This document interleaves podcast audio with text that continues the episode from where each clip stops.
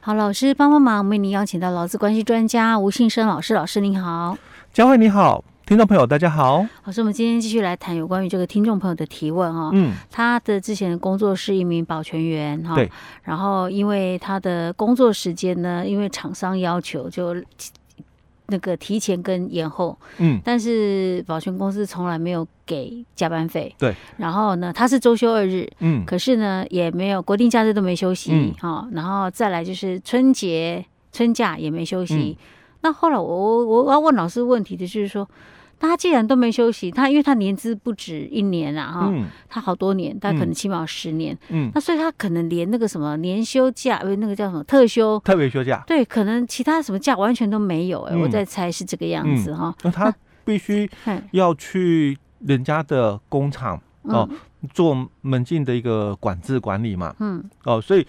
他可能就配合着工厂，嗯呃，六日放假嘛，是因为工厂就休息，嗯，所以他六日才能够放假，周休日哦，其他就是一到五，就像我们这样子。嗯可是我们有加班费，他没有；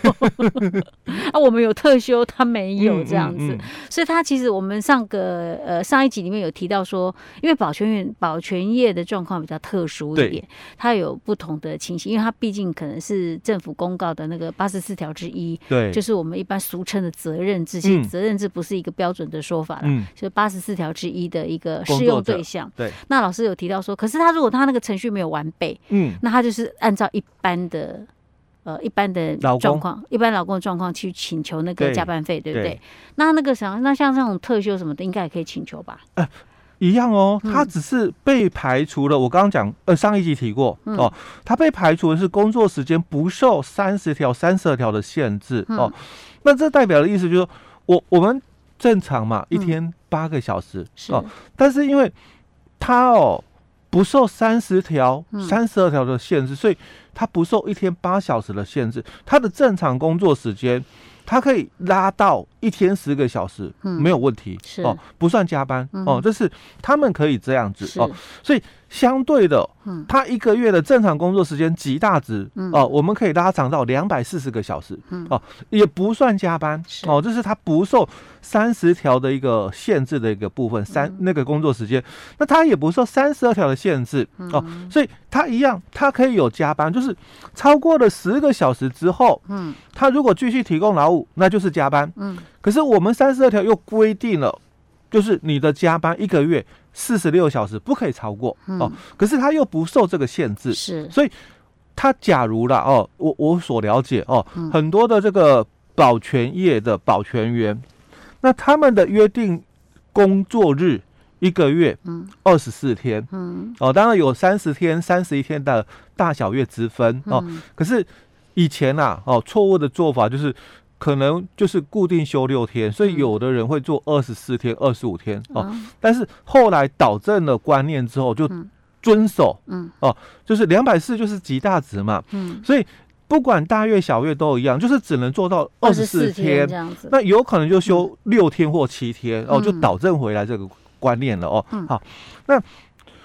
他有可能每天嗯加班两个小时，因为我们都知道哦，他们保全哦轮班的话哦，就是通常都是十二小时，哎，十二小一时轮啊哦，，所以一天加班两个小时哦嗯，那一个月嘛，工作极大值二十四天哦，嗯所以四十八小时是加班。哦嗯那这个是我们劳动部哦同意的，嗯保全员一个月正常工时连同哦延长工作时间嗯极大值二八八小时嗯哦，嗯不受哦，我刚刚谈到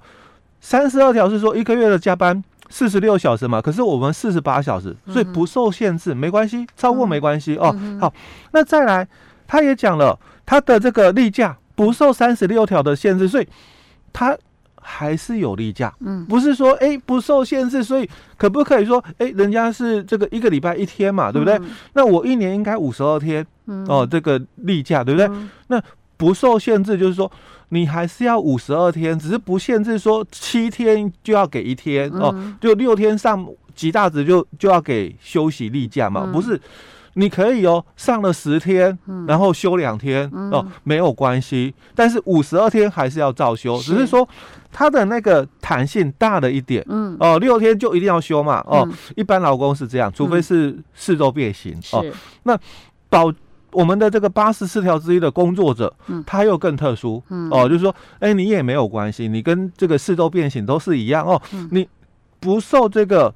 六天就要休一天的一个限制嗯哦，你可以弹性大，但是五十二天还是要休哦，嗯所以一样，他说他的休假嗯哦，他的休假不受三十七条的限制嘛，国定假日哦还是要放，嗯只是说这一天十月十号，嗯哦，人一般老公放假了，嗯可是你不受这个限制哦，你可能没休，嗯可是你可能休在了十月五号、十、月十五，甚至不在当月都有可能、哦，还是有休嗯哦，所以休假是一定有嗯哦，但是不受这个天这一天节日的一个限制哦，嗯但是哦，休假不受三十七条的限制哦，嗯但限不受不受三十八条的限制，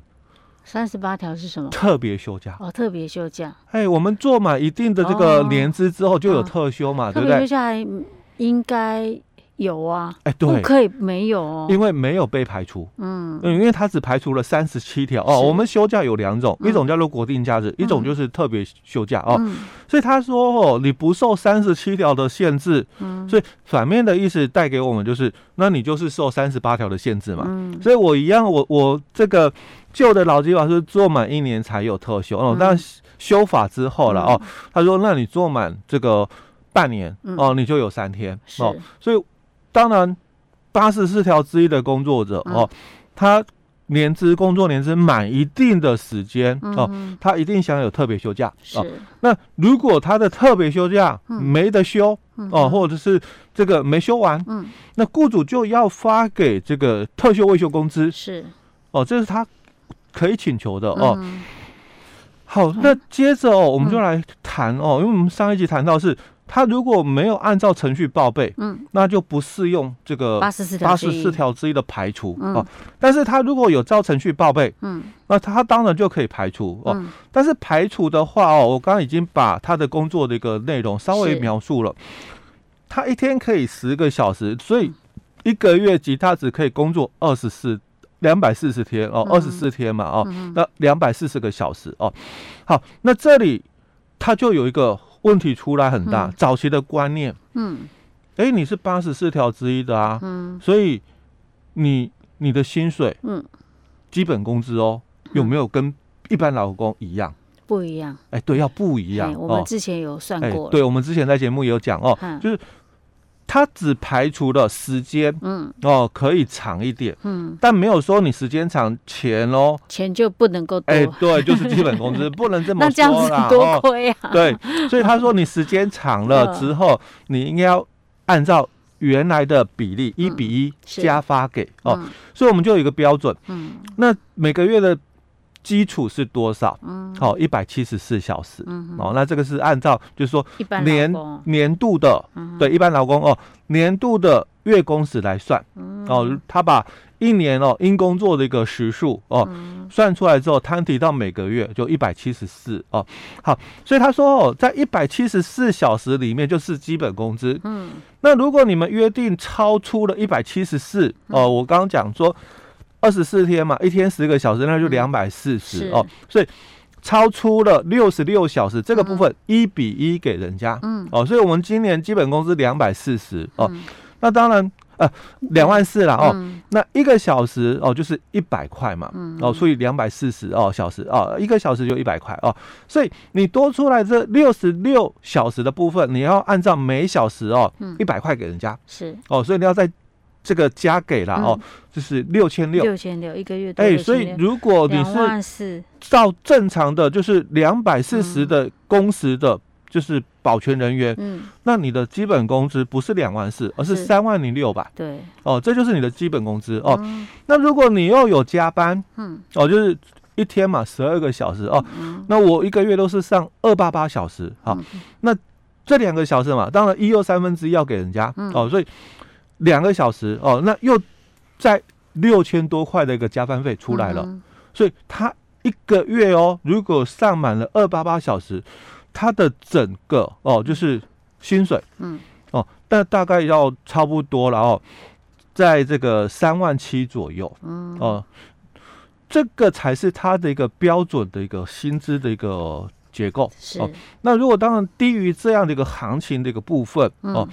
那劳工当然就可以主张，哎，嗯我的权利受损。是哎。老师，那所以以我们听这个听众的例子来讲，他应该是正常班日班，所以他其实并没有是特殊的五那个八十四条之一的哎这种状况。对我猜啦，应该也有可能就没报备了。嗯嗯是。然后如假设他是八十四条八十四条之一这种状况，他的薪资也不符合他的规定，哎对对不对？对因为他是用最最基本的基本工基资，本可工是资给啊，可是它就变成它的一个问题点在于说，嗯我公司保全公司跟你的约定嗯，就是一天八小时，是哦嗯，那